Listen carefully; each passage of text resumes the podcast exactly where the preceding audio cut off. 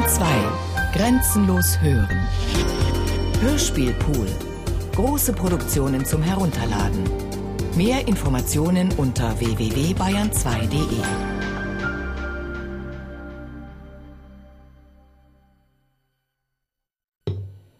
Franz Kafka, der Prozess. Der Onkel Leni. Eines Nachmittags, K. war gerade vor dem Postabschluss sehr beschäftigt, drängte sich zwischen zwei Dienern, die Schriftstücke hereintrugen, K.s Onkel Karl, ein kleiner Grundbesitzer vom Lande, ins Zimmer. K. erschrak bei dem Anblick weniger, als er schon vor längerer Zeit bei der Vorstellung vom Kommen des Onkels erschrocken war. Der Onkel musste kommen, das stand bei K. schon etwa einen Monat lang fest. Schon damals hatte er ihn zu sehen geglaubt, wie er ein wenig gebückt den eingedrückten Panamahut in der linken, die rechte schon von weitem ihm entgegenstreckte und sie, mit rücksichtsloser Eile über den Schreibtisch hinreichte, alles umstoßend, was ihm im Wege war, rechts und links. Der Onkel befand immer in Eile, denn er war von dem unglücklichen Gedanken verfolgt, bei seinem immer nur eintägigen Aufenthalt in der Hauptstadt müsse er alles erledigen können, was er sich vorgenommen hatte, und dürfe überdies auch kein gelegentlich sich darbietendes Gespräch oder Geschäft oder Vergnügen sich entgehen lassen. Dabei musste ihm K., der ihm als seinem gewesenen Vormund besonders verpflichtet war, in allem Möglichen behilflich sein und ihn außerdem bei sich übernachten lassen. Das Gespenst vom Lande pflegte er ihn zu nennen. Gleich nach der Begrüßung, sich in das Fauteuil zu setzen, wozu ihn K. einlud, hatte er keine Zeit, bat er K. um ein kurzes Gespräch unter vier Augen. Es ist notwendig, sagte er mühselig schluckend, zu meiner Beruhigung ist es notwendig. K. schickte sofort die Diener aus dem Zimmer mit der Weisung, niemand einzulassen. Was habe ich gehört, Josef? rief der Onkel, als sie allein waren, setzte sich auf den Tisch und stopfte unter sich, ohne hinzusehen, verschiedene Papiere, um besser zu sitzen.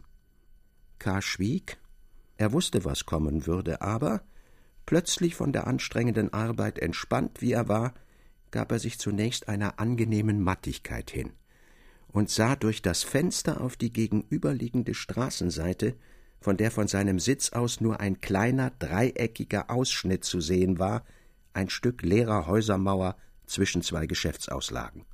Du schaust aus dem Fenster?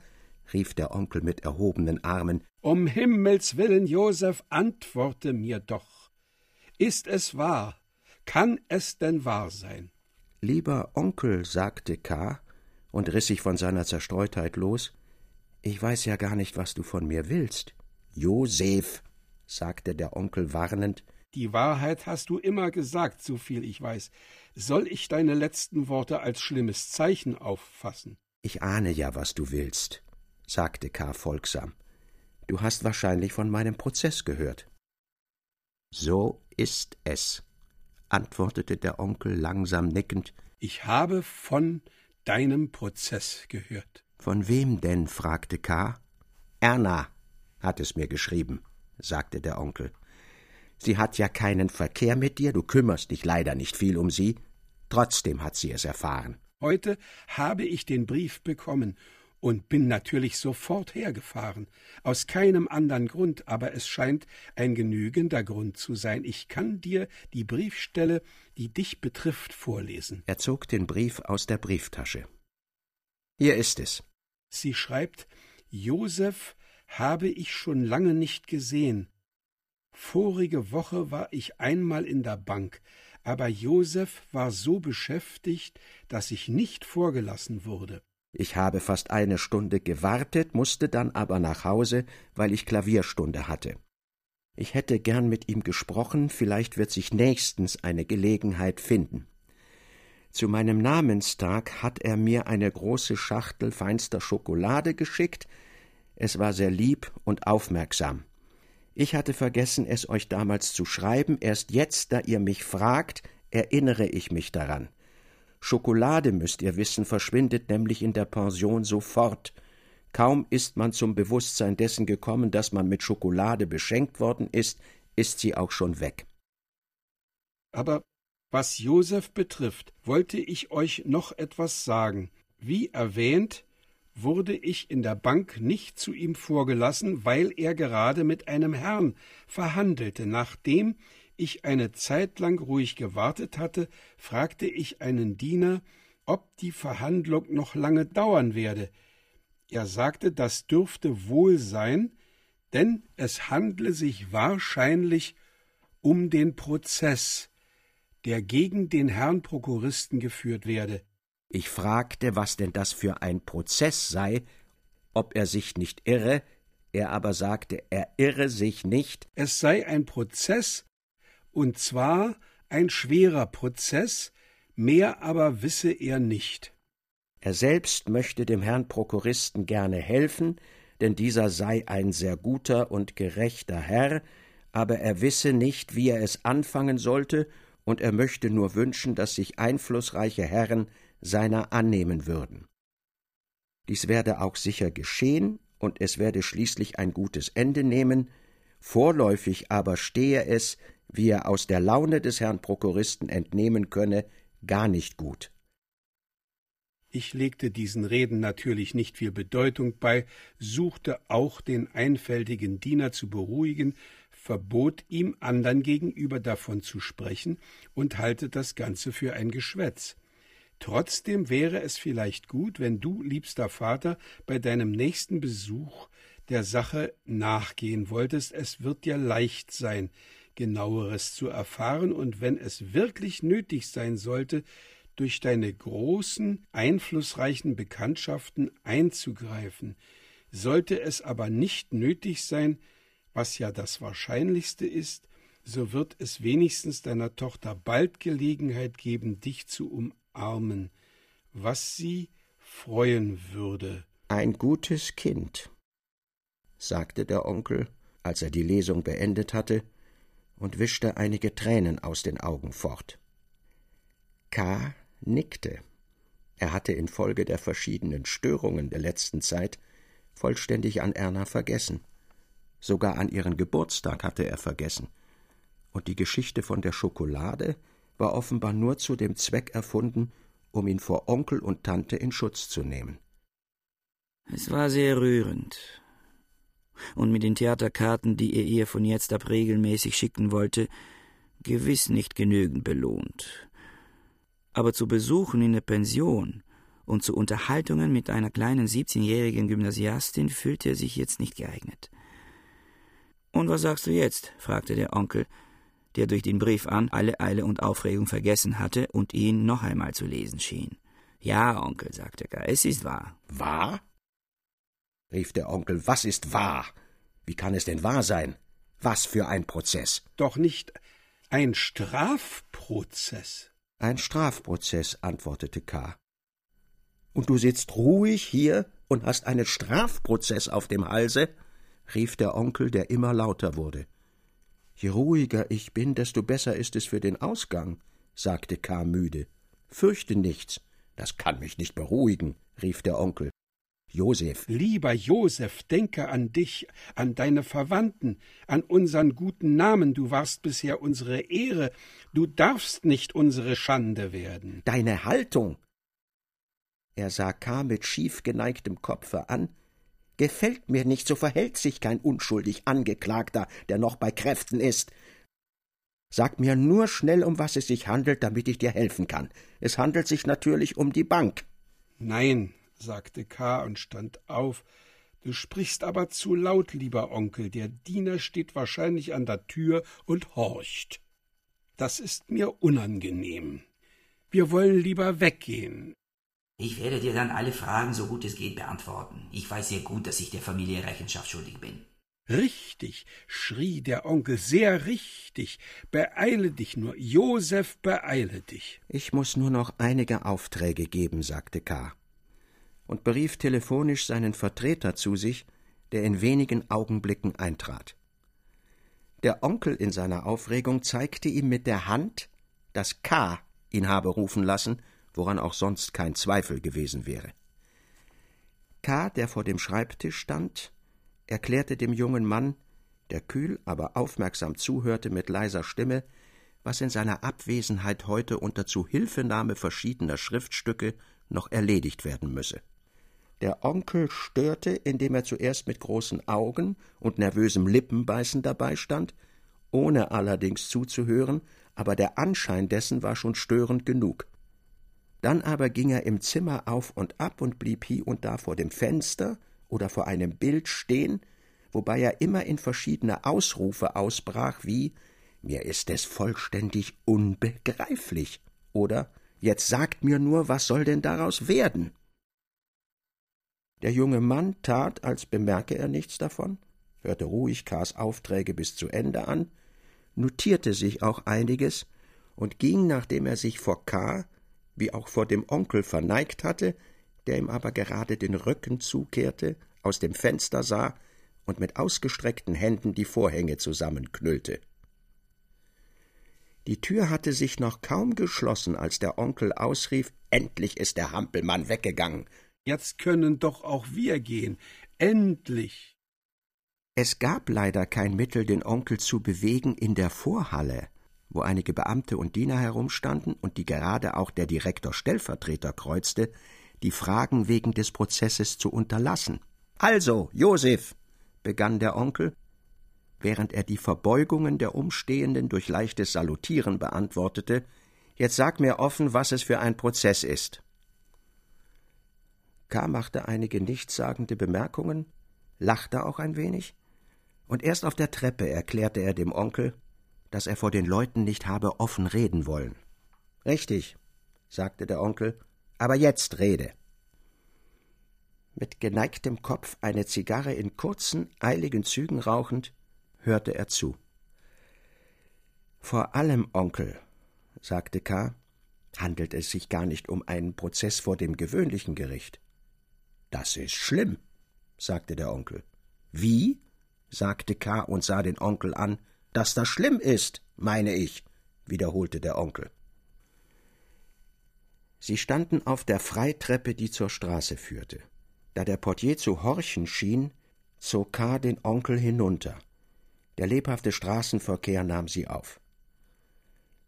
Der Onkel, der sich in K. eingehängt hatte, fragte nicht mehr so dringend nach dem Prozess, Sie gingen sogar eine Zeit lang schweigend weiter.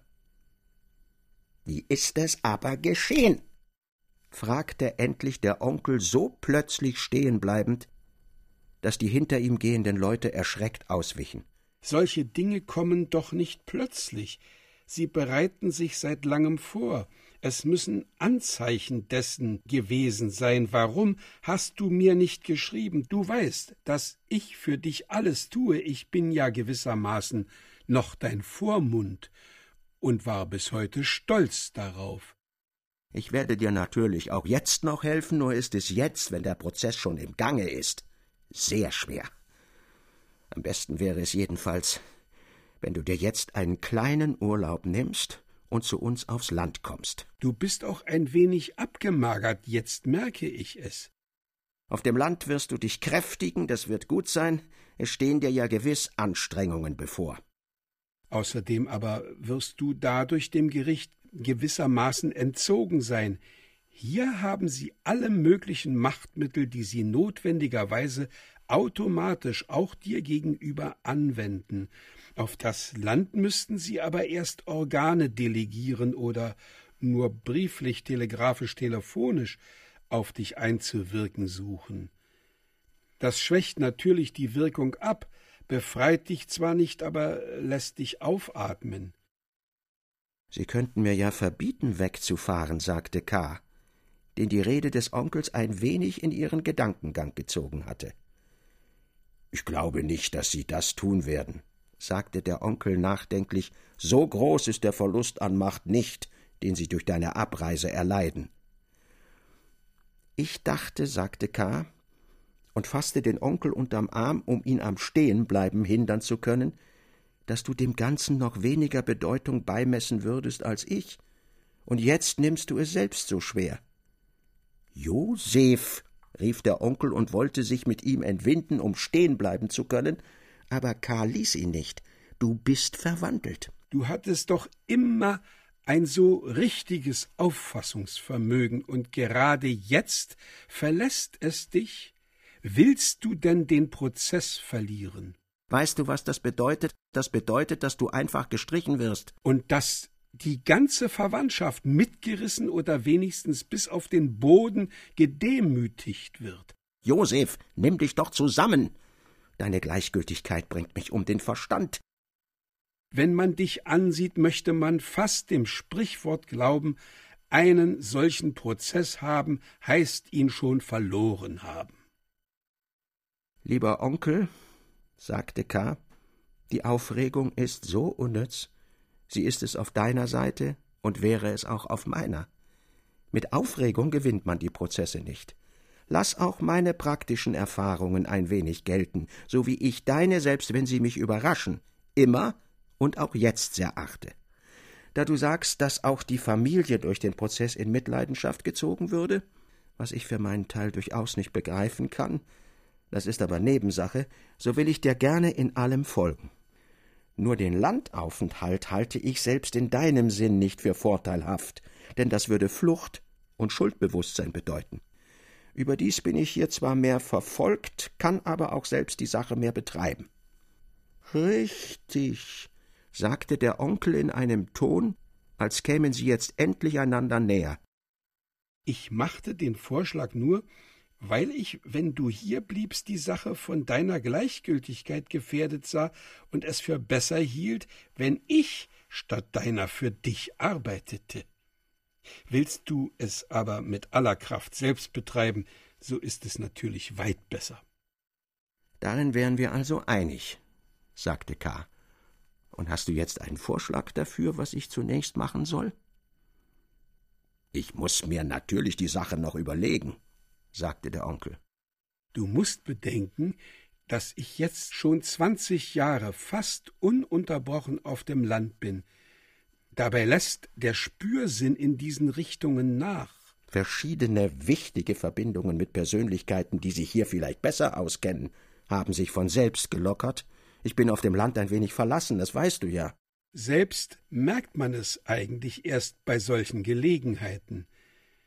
Zum Teil kam mir deine Sache auch unerwartet, wenn ich auch merkwürdigerweise nach Erners Brief schon etwas derartiges ahnte und es heute bei deinem Anblick fast mit Bestimmtheit wusste. Aber das ist gleichgültig. Das Wichtigste ist jetzt keine Zeit zu verlieren. Schon während seiner Rede hatte er auf den Fußspitzen stehend einem Automobil gewinkt und zog jetzt während er gleichzeitig dem Wagenlenker eine Adresse zurief, K. hinter sich in den Wagen. Wir fahren jetzt zum Advokaten Hult, sagte er. Er war mein Schulkollege. Du kennst den Namen gewiss auch. Nicht? Das ist aber merkwürdig. Er hat doch als Verteidiger und Armenadvokat einen bedeutenden Ruf. Ich aber habe, besonders zu ihm als Menschen, großes Vertrauen. Mir ist alles recht, was du unternimmst, sagte K., trotzdem ihn die eilige und dringliche Art, mit der der Onkel die Angelegenheit behandelte, Unbehagen verursachte. Es war nicht sehr erfreulich, als Angeklagter zu einem armen Advokaten zu fahren. Ich wusste nicht, sagte er, dass man in einer solchen Sache auch einen Advokaten zuziehen könne. Aber natürlich, sagte der Onkel, das ist ja selbstverständlich, warum denn nicht? Und nun erzähle mir, damit ich über die Sache genau unterrichtet bin, alles, was bisher geschehen ist. K. begann sofort zu erzählen, ohne irgendetwas zu verschweigen. Seine vollständige Offenheit war der einzige Protest, den er sich gegen des Onkels Ansicht, der Prozess sei eine große Schande, erlauben konnte. Fräulein Bürstners Namen erwähnte er nur einmal und flüchtig. Aber das beeinträchtigte nicht die Offenheit, denn Fräulein Bürstner stand mit dem Prozess in keiner Verbindung. Während er erzählte, sah er aus dem Fenster und beobachtete, wie sie sich gerade jener Vorstadt näherten, in der die Gerichtskanzleien waren. Er machte den Onkel darauf aufmerksam, der aber das Zusammentreffen nicht besonders auffallend fand. Der Wagen hielt vor einem dunklen Haus. Der Onkel läutete gleich im Parterre bei der ersten Tür. Während sie warteten, fletschte er lächelnd seine großen Zähne und flüsterte. Acht Uhr? Eine ungewöhnliche Zeit für Parteienbesuche. Holt nimmt es mir aber nicht übel. Im Guckfenster der Tür erschienen zwei große schwarze Augen, sahen ein Weilchen die zwei Gäste an und verschwanden. Die Tür öffnete sich aber nicht.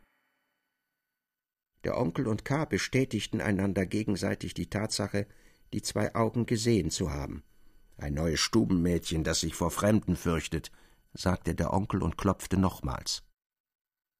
Wieder erschienen die Augen, man konnte sie jetzt fast für traurig halten, vielleicht war das aber auch nur eine Täuschung, hervorgerufen durch die offene Gasflamme, die nahe über den Köpfen stark zischend brannte, aber wenig Licht gab.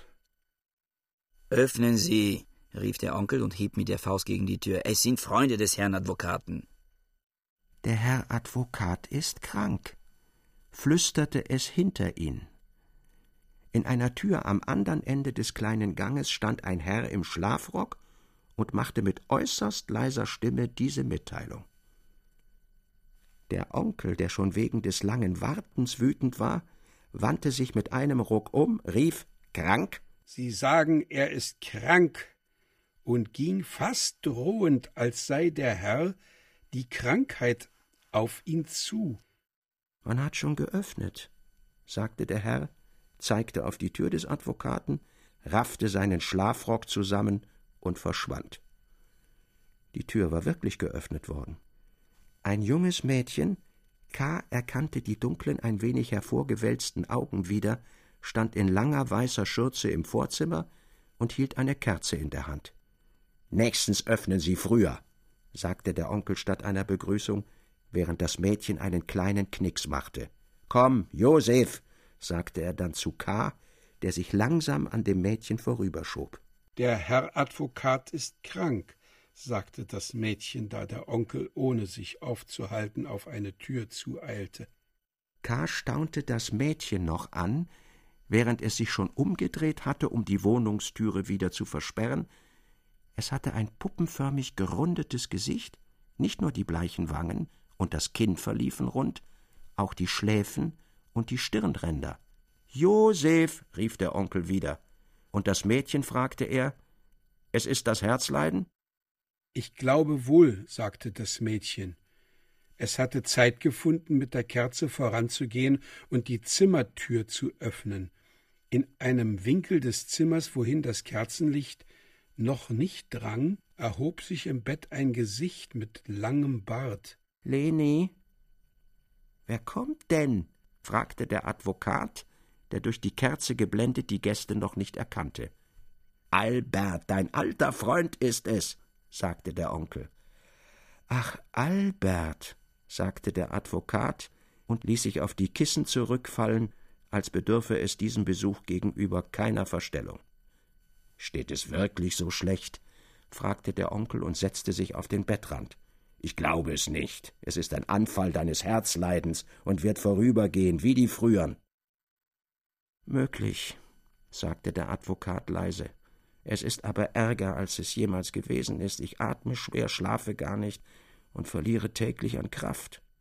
So, sagte der Onkel und drückte den Panama-Hut mit seiner großen Hand fest aufs Knie. Das sind schlechte Nachrichten.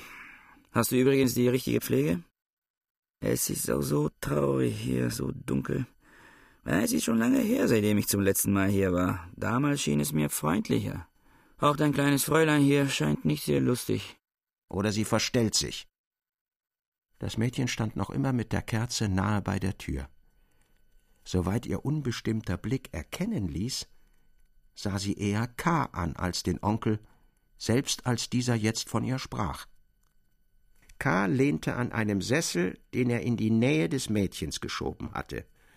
Wenn man so krank ist wie ich, sagte der Advokat, muss man Ruhe haben, mir ist es nicht traurig. Nach einer kleinen Pause fügte er hinzu Und Leni pflegt mich gut. Sie ist brav. Auch dieses Lob ließ das Mädchen unbewegt. Ja, es schien sogar keinen wesentlichen Eindruck auf sie zu machen, als jetzt der Onkel sagte Mag sein. Ich werde dir aber trotzdem womöglich heute noch eine Krankenschwester herschicken. Bewährt sie sich nicht, so kannst du sie entlassen. Tu mir aber den Gefallen und versuch es mit ihr. In dieser Umgebung und Stille, in der du hier lebst, verkommt man ja. Es ist nicht immer so still wie jetzt, sagte der Advokat. Deine Krankenschwester nehme ich nur an, wenn ich es muss. Du musst, sagte der Onkel. Den Onkel konnte das aber nicht überzeugen. Er war sichtlich gegen die Pflegerin voreingenommen.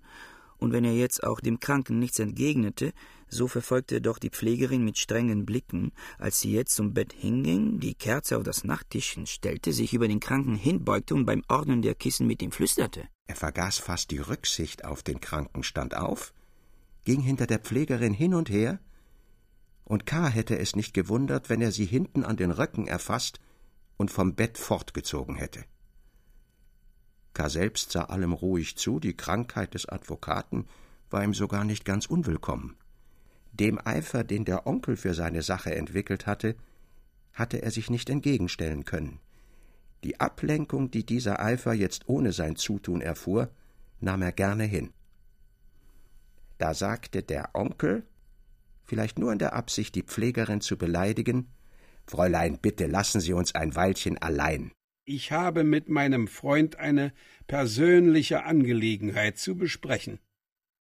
Die Pflegerin, die noch weit über den Kranken hingebeugt war und gerade das Leintuch an der Wand glättete, wendete nur den Kopf und sagte sehr ruhig, was einen auffallenden Unterschied zu dem von Wut stockenden und dann wieder überfließenden Reden des Onkels bildete Sie sehen, der Herr ist so krank. Er kann keine Angelegenheiten besprechen. Sie hatte die Worte des Onkels wahrscheinlich nur aus Bequemlichkeit wiederholt. Immerhin konnte es selbst von einem Unbeteiligten als spöttisch aufgefasst werden. Der Onkel aber fuhr natürlich wie ein Gestochener auf. Du Verdammte! Sagte er im ersten Gurgeln der Aufregung noch ziemlich unverständlich. K. erschrak, trotzdem er etwas Ähnliches erwartet hatte, und lief auf den Onkel zu mit der bestimmten Absicht, ihm mit beiden Händen den Mund zu schließen. Glücklicherweise erhob sich aber hinter dem Mädchen der Kranke. Der Onkel machte ein finsteres Gesicht, als schlucke er etwas Abscheuliches hinunter, und sagte dann ruhiger Wir haben natürlich auch noch den Verstand nicht verloren. Wäre das, was ich verlange, nicht möglich, würde ich es nicht verlangen. Bitte gehen Sie jetzt. Die Pflegerin stand aufgerichtet am Bett dem Onkel voll zugewendet. Mit der einen Hand streichelte sie, wie K. zu bemerken glaubte, die Hand des Advokaten. Du kannst vor Leni alles sagen, sagte der Kranke zweifellos im Ton einer dringenden Bitte. Es betrifft nicht mich, sagte der Onkel. Es ist nicht mein Geheimnis. Und er drehte sich um, als gedenke er, in keine Verhandlungen mehr einzugehen, gebe aber noch eine kleine Bedenkzeit. Wen betrifft es denn? fragte der Advokat mit erlöschender Stimme und legte sich wieder zurück. Mein Neffen, sagte der Onkel.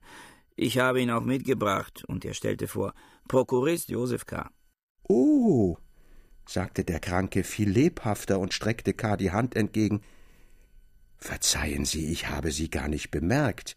Geh, Leni, sagte er dann zu der Pflegerin, die sich auch gar nicht mehr wehrte und reichte ihr die Hand, als gelte es einen Abschied für lange Zeit.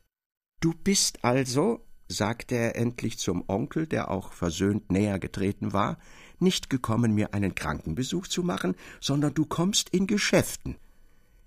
Es war, als hätte die Vorstellung eines Krankenbesuches den Advokaten bisher gelähmt. So gekräftigt sah er jetzt aus, blieb ständig auf einen Ellbogen aufgestützt, was ziemlich anstrengend sein musste, und zog immer wieder an einem Bartstrahn in der Mitte seines Bartes. Du siehst schon viel gesünder aus, sagte der Onkel, seitdem diese Hexe draußen ist. Er unterbrach sich, flüsterte Ich wette, dass sie horcht, und sprang zur Tür. Aber hinter der Tür war niemand. Der Onkel kam zurück, nicht enttäuscht, denn ihr Nichthorchen erschien ihm als eine noch größere Bosheit, wohl aber verbittert. Du verkennst sie, sagte der Advokat, ohne die Pflegerin weiter in Schutz zu nehmen. Vielleicht wollte er damit ausdrücken, dass sie nicht schutzbedürftig sei. Aber in viel teilnehmenderem Tone fuhr er fort Was die Angelegenheit deines Herrn Neffen betrifft, so würde ich mich allerdings glücklich schätzen, wenn meine Kraft für diese äußerst schwierige Aufgabe ausreichen könnte. Ich fürchte sehr, dass sie nicht ausreichen wird, Jedenfalls will ich nichts unversucht lassen. Wenn ich nicht ausreiche, könnte man ja noch jemanden andern beiziehen. Um aufrichtig zu sein, interessiert mich die Sache zu sehr, als dass ich es über mich bringen könnte, auf jede Beteiligung zu verzichten. Hält es mein Herz nicht aus, so wird es doch wenigstens hier eine würdige Gelegenheit finden, gänzlich zu versagen. K. glaubte kein Wort dieser ganzen Rede zu verstehen. Er sah den Onkel an, um dort eine Erklärung zu finden, aber dieser saß mit der Kerze in der Hand auf dem Nachttischchen von dem bereits eine Arzneiflasche auf den Teppich gerollt war, nickte zu allem, was der Advokat sagte, war mit allem einverstanden und sah hie und da auf K. mit der Aufforderung zu gleichem Einverständnis hin. Hatte vielleicht der Onkel schon früher dem Advokaten von dem Prozess erzählt? Aber das war unmöglich. Alles, was vorhergegangen war, sprach dagegen. Ich verstehe nicht, sagte er deshalb. Ja, habe vielleicht ich Sie missverstanden? fragte der Advokat ebenso erstaunt und verlegen wie K. Ich war vielleicht voreilig. Worüber wollten Sie denn mit mir sprechen? Ich dachte, es handle sich um Ihren Prozess. Natürlich, sagte der Onkel und fragte dann K. Was willst du denn? Ja, aber woher wissen Sie denn etwas über mich und meinen Prozess? Fragte K. Ach so, sagte der Advokat lächelnd. Ich bin doch Advokat, ich verkehre in Gerichtskreisen. Man spricht über verschiedene Prozesse, und auffallendere, besonders wenn es den Neffen eines Freundes betrifft, behält man im Gedächtnis. Das ist doch nichts Merkwürdiges. Was willst du denn? fragte der Onkel K. nochmals. Du bist so unruhig. Sie verkehren in diesen Gerichtskreisen? Fragte K. Ja, sagte der Advokat. Du fragst wie ein Kind, sagte der Onkel. Mit wem sollte ich denn verkehren, wenn nicht mit Leuten meines Faches? fügte der Advokat hinzu. Es klang so unwiderleglich, dass K. gar nicht antwortete. Sie arbeiten doch bei dem Gericht im Justizpalast und nicht bei dem auf dem Dachboden, hatte er sagen wollen, konnte sich aber nicht überwinden, es wirklich zu sagen. Sie müssen doch bedenken, fuhr der Advokat fort, in einem Tone, als erkläre er etwas Selbstverständliches überflüssigerweise und nebenbei, Sie müssen doch bedenken, dass ich aus einem solchen Verkehr auch große Vorteile für meine Klientel ziehe, und zwar in vielfacher Hinsicht. Man darf nicht einmal immer davon reden. Natürlich bin ich jetzt infolge meiner Krankheit ein wenig behindert, aber ich bekomme trotzdem Besuch von guten Freunden vom Gericht und erfahre doch einiges. Erfahre vielleicht mehr als manche, die in bester Gesundheit den ganzen Tag bei Gericht verbringen. So habe ich zum Beispiel gerade jetzt einen lieben Besuch. Und er zeigte in eine dunkle Zimmerecke. Wo denn? fragte K in der ersten Überraschung fast grob. Er sah unsicher herum. Das Licht der kleinen Kerze drang bis zur gegenüberliegenden Wand bei weitem nicht. Und wirklich begann sich dort in der Ecke etwas zu rühren. Im Licht der Kerze, die der Onkel jetzt hochhielt, sah man dort bei einem kleinen Tischchen einen älteren Herrn sitzen. Er hatte wohl gar nicht geatmet, dass er so lange unbemerkt geblieben war. Jetzt stand er umständlich auf, offenbar unzufrieden damit, dass man auf ihn aufmerksam gemacht hatte. Es war, als wolle er mit den Händen, die er wie kurze Flügel bewegte, alle Vorstellungen und Begrüßungen abwehren, als wolle er auf keinen Fall die andern durch seine Anwesenheit stören, und als bitte er dringend wieder um die Versetzung ins Dunkel und um das Vergessen seiner Anwesenheit. Das konnte man ihm nun aber nicht mehr zugestehen. Ihr habt uns nämlich überrascht, sagte der Advokat zur Erklärung und winkte dabei dem Herrn aufmunternd zu, näher zu kommen, was dieser langsam, zögernd herumblickend und doch mit einer gewissen Würde tat. Der Herr Kanzleidirektor Ach so, Verzeihung, ich habe nicht vorgestellt. Hier mein Freund Albert K., hier sein Neffe Prokurist Josef K. und hier der Herr Kanzleidirektor. Der Herr Kanzleidirektor, also, war so freundlich, mich zu besuchen. Den Wert eines solchen Besuches kann eigentlich nur der Eingeweihte würdigen, welcher weiß, wie der Herr Kanzleidirektor mit Arbeit überhäuft ist. Nun, er kam also trotzdem, wir unterhielten uns friedlich, soweit meine Schwäche es erlaubte. Wir hatten zwar Leni nicht verboten, Besuche einzulassen, denn es waren keine zu erwarten, aber unsere Meinung war doch, dass wir allein bleiben sollten. Dann aber kamen deine Fausthiebe, Albert. Der Herr Kanzleidirektor rückte mit Sessel und Tisch in den Winkel. Nun aber zeigt sich, dass wir möglicherweise, das heißt, wenn der Wunsch danach besteht, eine gemeinsame Angelegenheit zu besprechen haben und sehr gut wieder zusammenrücken können. Herr Kanzleidirektor, sagte er mit Kopfneigen und unterwürfigem Lächeln und zeigte auf einen Lehnstuhl in der Nähe des Bettes. Ich kann äh, leider nur noch paar Minuten bleiben, sagte der Kanzleidirektor freundlich, setzte sich breit in den Lehnstuhl und sah auf die Uhr.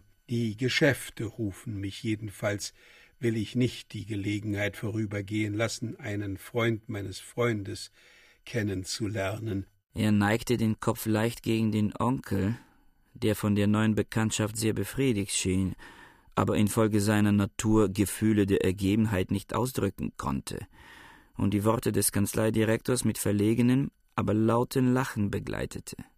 Ein hässlicher Anblick. K. konnte ruhig alles beobachten, denn um ihn kümmerte sich niemand. Der Kanzleidirektor nahm, wie es seine Gewohnheit schien, da er nun schon einmal hervorgezogen war, die Herrschaft über das Gespräch an sich. Der Advokat, dessen erste Schwäche vielleicht nur dazu hatte dienen sollen, den neuen Besuch zu vertreiben, hörte aufmerksam die Hand am Ohre zu. Der Onkel als Kerzenträger, er balancierte die Kerze auf seinem Schenkel. Der Advokat sah öfters besorgt hin, war bald frei von Verlegenheit und nur noch entzückt sowohl von der Art der Rede des Kanzleidirektors als auch von den sanften, wellenförmigen Handbewegungen, mit denen er sie begleitete. K., der am Bettpfosten lehnte, wurde vom Kanzleidirektor vielleicht sogar mit Absicht vollständig vernachlässigt und diente den alten Herren nur als Zuhörer. Übrigens wusste er kaum, wovon die Rede war und dachte bald an die Pflegerin und an die schlechte Behandlung, die sie vom Onkel erfahren hatte, bald daran, ob er den Kanzleidirektor nicht schon einmal gesehen hatte, vielleicht sogar in der Versammlung bei seiner ersten Untersuchung. Wenn er sich auch vielleicht täuschte, so hätte sich doch der Kanzleidirektor den Versammlungsteilnehmern in der ersten Reihe, den alten Herren mit den schüttern Bärten, vorzüglich eingefügt. Da ließ ein Lärm aus dem Vorzimmer wie von zerbrechendem Porzellan alle aufhorchen. Ich will nachsehen, was geschehen ist, sagte K. und ging langsam hinaus, als gebe er den anderen noch Gelegenheit, ihn zurückzuhalten. Kaum war er ins Vorzimmer getreten und wollte sich im Dunkel zurechtfinden, als sich auf die Hand, mit der er die Tür noch festhielt, eine kleine Hand legte, viel kleiner als Ks Hand, und die Tür leise schloss. Es war die Pflegerin, die hier gewartet hatte. Es ist nichts geschehen, flüsterte sie. Ich habe nur einen Teller gegen die Mauer geworfen, um sie herauszuholen. In seiner Befangenheit sagte K., ich habe auch an Sie gedacht. Desto besser, sagte die Pflegerin. Kommen Sie. Nach ein paar Schritten kamen sie zu einer Tür aus Mappenglas, welche die Pflegerin vor K. öffnete. Treten Sie doch ein, sagte sie. Es war jedenfalls das Arbeitszimmer des Advokaten. Soweit man im Mondlicht sehen konnte, das jetzt nur einen kleinen viereckigen Teil des Fußbodens an jedem der zwei großen Fenster stark erhellte, war es mit schweren alten Möbeln ausgestattet. Hierher, sagte die Pflegerin und zeigte auf eine dunkle Truhe mit holzgeschnitzter Lehne. Noch als er sich gesetzt hatte, sah sich K. im Zimmer um. Es war ein hohes, großes Zimmer. Die Kundschaft des armen Advokaten musste sich hier verloren vorkommen. Der Schreibtisch, der fast die ganze Länge des Zimmers einnahm, stand in der Nähe der Fenster. Es war so eingerichtet, dass der Advokat den Rücken der Tür zukehrte und der Besucher als ein wahrer Eindringling die ganze Breite des Zimmers durchmessen musste, ehe er das Gesicht des Advokaten zu sehen bekam, wenn dieser nicht etwa die Freundlichkeit hatte, sich nach dem Besucher umzuwenden. K. glaubte die kleinen Schritte zu sehen, mit denen die Besucher zu dem gewaltigen Schreibtisch vorrückten. Dann aber vergaß er daran und hatte nur noch Augen für die Pflegerin, die ganz nahe neben ihm saß und ihn fast an die Seitenlehne drückte. Ich dachte, sagte sie, Sie würden allein zu mir herauskommen, ohne dass ich Sie erst rufen müsste. Es war doch merkwürdig. Zuerst sahen Sie mich gleich beim Eintritt ununterbrochen an und dann ließen Sie mich warten. Nennen Sie mich übrigens Leni, fügte sie noch rasch und unvermittelt ein, als solle kein Augenblick dieser Aussprache versäumt werden. Gern, sagte K. Was aber die Merkwürdigkeit betrifft, Leni, so ist sie leicht zu erklären. Erstens musste ich doch das Geschwätz der alten Herren anhören und konnte nicht grundlos weglaufen. Zweitens aber bin ich nicht frech, sondern eher schüchtern, und auch Sie, Leni, sahen wahrhaftig nicht so aus, als ob Sie in einem Sprung zu gewinnen wären. Das ist es nicht, sagte Leni, legte den Arm über die Lehne und sah K. an, aber ich gefiel Ihnen nicht. Und gefalle Ihnen wahrscheinlich auch jetzt nicht. Gefallen wäre ja nicht viel, sagte K. ausweichend. Oh, sagte sie lächelnd und gewann durch K.s Bemerkung und diesen kleinen Ausruf eine gewisse Überlegenheit. Deshalb schwieg K. ein Weilchen.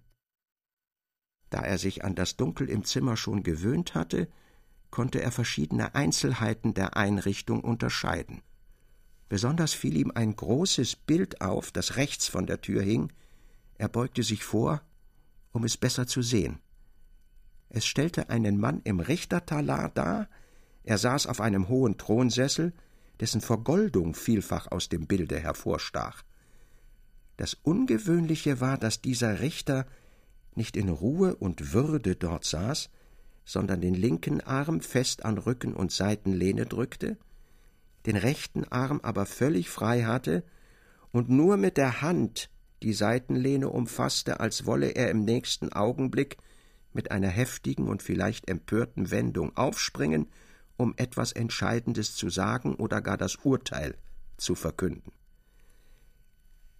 Der Angeklagte war wohl zu Füßen der Treppe zu denken, deren oberste mit einem gelben Teppich bedeckte Stufen noch auf dem Bilde zu sehen waren. Vielleicht ist das mein Richter, sagte K. und zeigte mit einem Finger auf das Bild. Ich kenne ihn, sagte Leni und sah auch zum Bilde auf. Er kommt öfters hierher. Das Bild stammt aus seiner Jugend. Er kann aber niemals dem Bilde auch nur ähnlich gewesen, denn er ist fast winzig klein. Trotzdem hat er sich auf dem Bild so in die Länge ziehen lassen, denn er ist unsinnig eitel wie alle hier. Aber auch ich bin eitel und sehr unzufrieden damit, dass ich Ihnen gar nicht gefalle. Zu der letzten Bemerkung antwortete K. nur damit, dass er Leni umfasste und an sich zog, sie lehnte still den Kopf an seine Schulter. Zu dem übrigen aber sagte er Was für einen Rang hat er? Er ist Untersuchungsrichter, sagte sie, ergriff K.s Hand mit der er sie umfasst hielt, und spielte mit seinen Fingern. Wieder nur Untersuchungsrichter, sagte K. enttäuscht. Die hohen Beamten verstecken sich. Aber er sitzt doch auf einem Thronsessel. Das ist alles Erfindung, sagte Leni, das Gesicht über K.s Hand gebeugt. In Wirklichkeit sitzt er auf einem Küchensessel, auf dem eine alte Pferdedecke zusammengelegt ist. Aber müssen Sie denn immerfort an Ihren Prozess denken?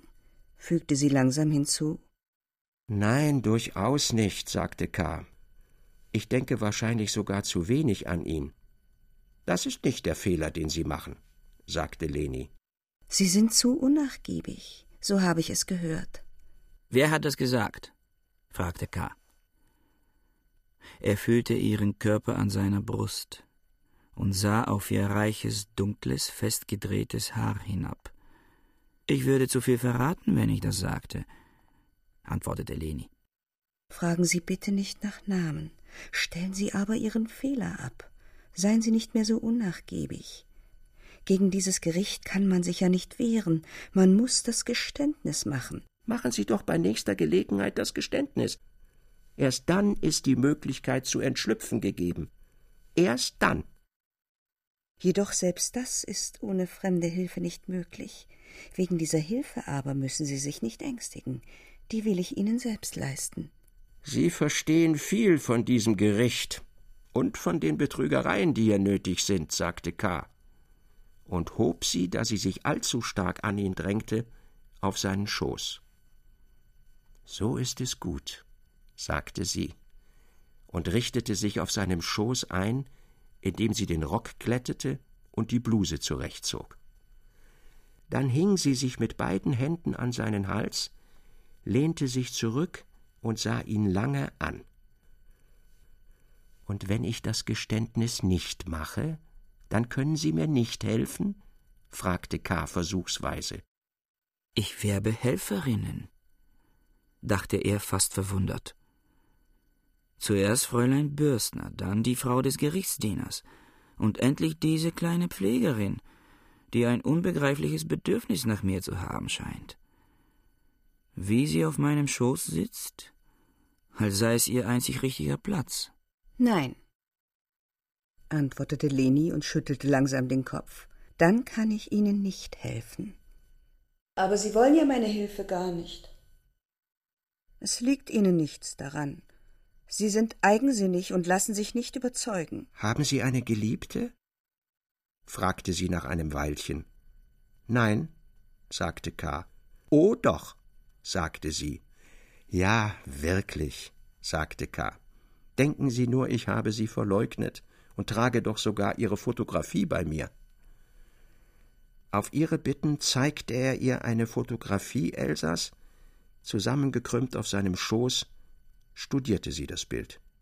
Es war eine Momentfotografie, Elsa war nach einem Wirbeltanz aufgenommen, wie sie ihn in dem Weinlokal gern tanzte, ihr Rock flog noch im Faltenwurf der Drehung um sie her, die Hände hatte sie auf die Hüften gelegt und sah mit straffem Hals lachend zur Seite. Wem ihr Lachen galt, konnte man aus dem Bild nicht erkennen. Sie ist stark geschnürt, sagte Leni und zeigte auf die Stelle, wo dies ihrer Meinung nach zu sehen war.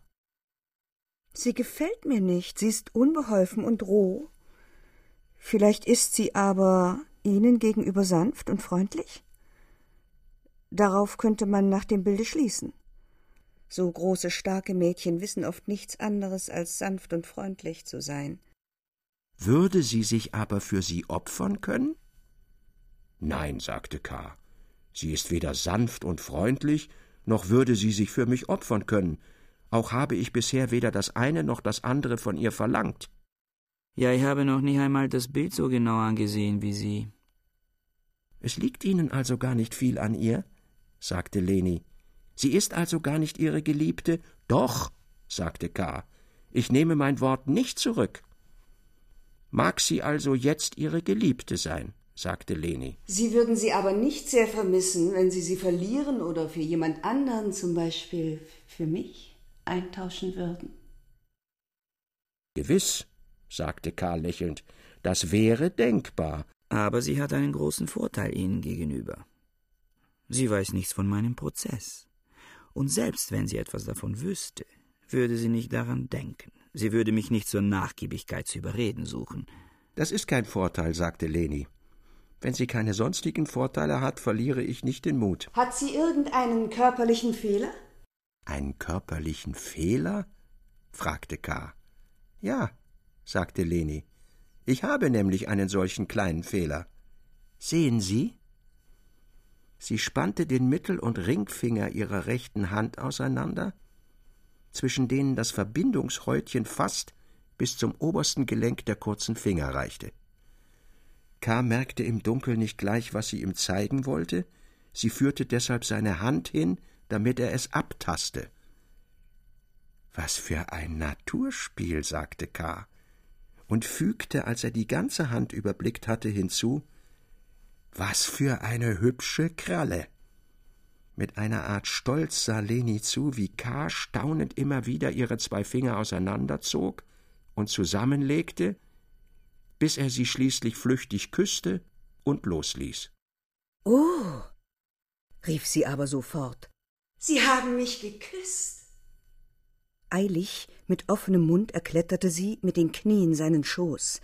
K. sah fast bestürzt zu ihr auf. Jetzt, da sie ihm so nahe war, ging ein bitterer, aufreizender Geruch wie von Pfeffer von ihr aus. Sie nahm seinen Kopf an sich, beugte sich über ihn hinweg und biss und küsste seinen Hals, bis selbst in seine Haare. Sie haben mich eingetauscht, rief sie von Zeit zu Zeit. Sehen Sie, nun haben Sie mich doch eingetauscht. Da glitt ihr Knie aus, mit einem kleinen Schrei fiel sie fast auf den Teppich, K. umfasste sie, um sie noch zu halten, und wurde zu ihr hinabgezogen. Jetzt gehörst du mir, sagte sie.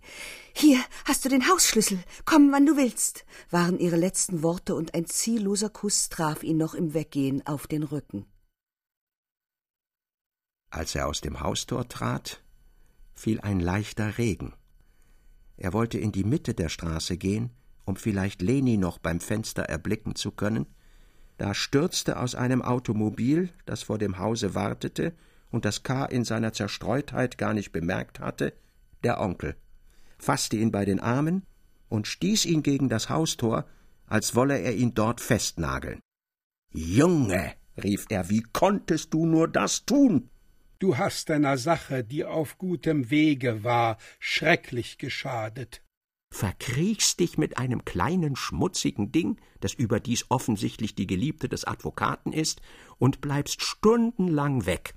Suchst nicht einmal einen Vorwand, verheimlichst nichts, nein, bist ganz offen, laufst zu ihr und bleibst bei ihr und unterdessen sitzen wir beisammen der Onkel, der sich für dich abmüht, der Advokat, der für dich gewonnen werden soll, der Kanzleidirektor vor allem, dieser große Herr, der deine Sache in ihrem jetzigen Stadium geradezu beherrscht.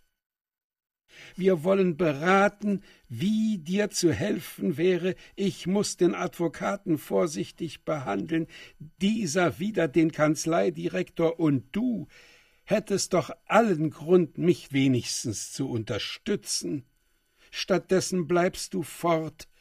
Schließlich lässt es sich nicht verheimlichen. Nun, es sind höfliche, gewandte Männer, sie sprechen nicht davon, sie schonen mich. Schließlich können aber auch Sie sich nicht mehr überwinden, und da Sie von der Sache nicht reden können, verstummen Sie. Wir sind minutenlang schweigend dagesessen und haben gehorcht, ob du nicht doch endlich kämest, alles vergebens. Endlich steht der Kanzleidirektor, der viel länger geblieben ist, als er ursprünglich wollte, auf verabschiedet sich, bedauert mich sichtlich, ohne mir helfen zu können, wartet in unbegreiflicher Liebenswürdigkeit noch eine Zeit lang in der Tür, dann geht er. Ich war natürlich glücklich, dass er weg war. Mir war schon die Luft zum Atmen ausgegangen. Auf den kranken Advokaten hat alles noch stärker eingewirkt. Er konnte der gute Mann gar nicht sprechen als ich mich von ihm verabschiedete. Du hast wahrscheinlich zu seinem vollständigen Zusammenbrechen beigetragen und beschleunigst so den Tod eines Mannes, auf den du angewiesen bist, und mich, deinen Onkel, lässt du hier im Regen, fühle nur, ich bin ganz durchnässt, stundenlang warten.